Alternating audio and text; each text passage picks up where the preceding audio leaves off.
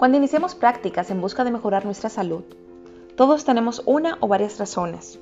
Siempre nos movemos hacia un objetivo y durante todo ese proceso vamos a ir evaluando los resultados que vamos obteniendo.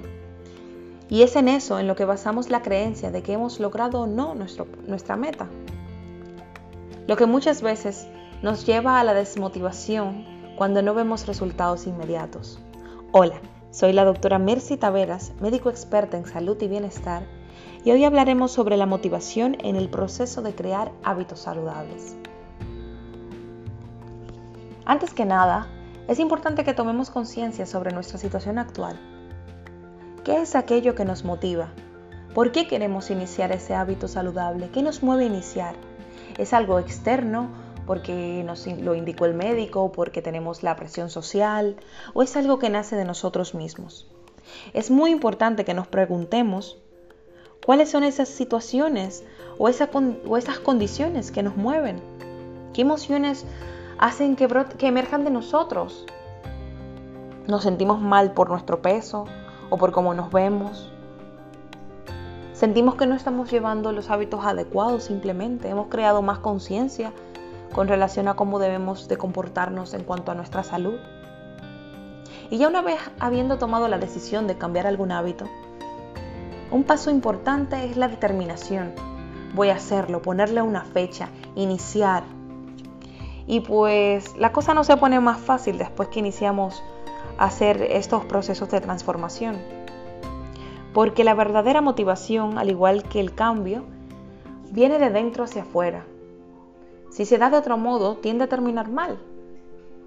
Comencé una dieta porque era la moda de mi grupo de amigas, comencé a trabajar un poco más mi mente y a meditar porque es lo que está de moda. No, no, no, no. ¿Qué te motiva a hacer eso? ¿Por qué quieres hacerlo? ¿Cuál es eso? ¿Qué es eso que te mueve? Luego recordar que ningún proceso es fácil. Nos han vendido que hay dietas milagrosas, que hay ejercicios milagrosos. Y pues lamentablemente ni los cambios perduran si no los mantienes, si no mantienes los hábitos. Así que de nada te sirve ejercitarte y hacer una dieta maravillosa y ya cuando veas los objetivos o llegues a tus resultados ideales, dejarlo y volver atrás. La idea no es esa, la idea es que cambiemos el chip, que nos hackeemos, que comencemos a pensar de otra forma, a cambiar nuestro comportamiento. Y para eso hace falta motivación, una motivación que venga de nosotros. Y lo voy a recalcar una y otra vez. Pero la motivación no es todo. Tenemos que ser pacientes.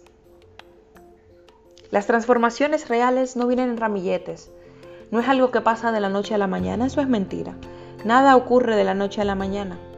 A veces vamos a sentir que nuestro proceso va súper bien, súper rápido, eso nos va a mantener en un tope de motivación.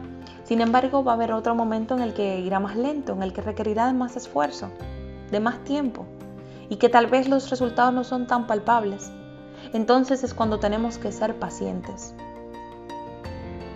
La verdadera motivación debe de venir de nosotros y lo voy a recalcar una y otra vez. Porque lo que fácil viene, fácil se va. Y como ya les he dicho, la motivación no es todo. Tenemos que también tener un poco de fuerza de voluntad.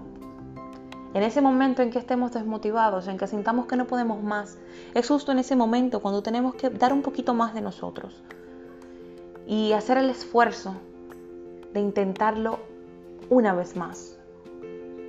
Porque de poco a poco se va logrando lo que queremos, nuestro objetivo. Hay muchísimas herramientas y muchísimas, muchísimos trucos que podemos utilizar porque a veces motivarnos cuesta, no es fácil. Es muy bonito en teoría y demás, pero no es fácil si nunca has practicado una alimentación saludable, si nunca has hecho ejercicio, si nunca has meditado, si nunca has hecho algo, es muy difícil comenzar. Y a veces requerimos de ayuda, ya sea de nuestro entorno, ya sea de alguna herramienta que esté disponible digital. Hay muchísimas herramientas por ahí. Y pues te quiero invitar a que conozcas algunos trucos para mejorar tu motivación o para mantenerte motivado durante el proceso de adquirir hábitos saludables.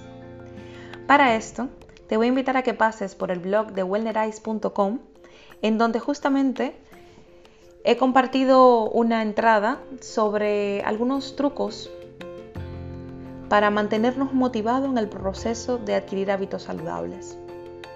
Herramientas que te van a ser bastante útiles en tu día a día para que te organices, para que encuentres eso que te hace falta para mantenerte motivado. Y así no abandones tu proceso de cambio. Sé perseverante y verás grandes resultados y te maravillarás en cómo cambia tu estilo de vida para mejor.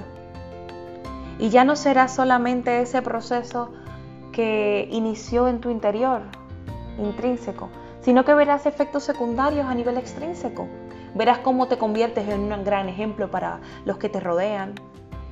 Verás cómo cambia tu salud, Verás cómo cambia tu vida, tu energía, verás cómo cambia todo. Dedícate ese tiempo. Sé fuerte, persevera. Y siempre busca nuevas herramientas para mantenerte motivado. Ya para concluir con este podcast del día de hoy, quiero invitarte a que dejes algún comentario, alguna, algún audio, algún me gusta, ya sea por aquí o por el blog y que lo compartas con más personas que conozcas, que entiendas que necesitan este empujoncito, para, para motivarse. También te quiero invitar a que participes en mi próximo grupo de exploración y cambio que iniciará el 2 de septiembre y a que me sigas en las redes sociales, específicamente Instagram, con la cuenta Doctora M. Taveras, en donde comparto información de interés sobre estilo de vida saludable, neurociencias, emprendimiento. Y que me escribas si te interesa exploración y cambio, lo que sea, comparte conmigo quién eres, cuál es tu motivación en la vida y por qué quieres estar más saludable. Si te ha gustado este podcast, comparte, comenta y la próxima semana estaremos hablando sobre bienestar mental y emocional. Cómo evitar que el estrés afecte a nuestra salud. Hasta la próxima.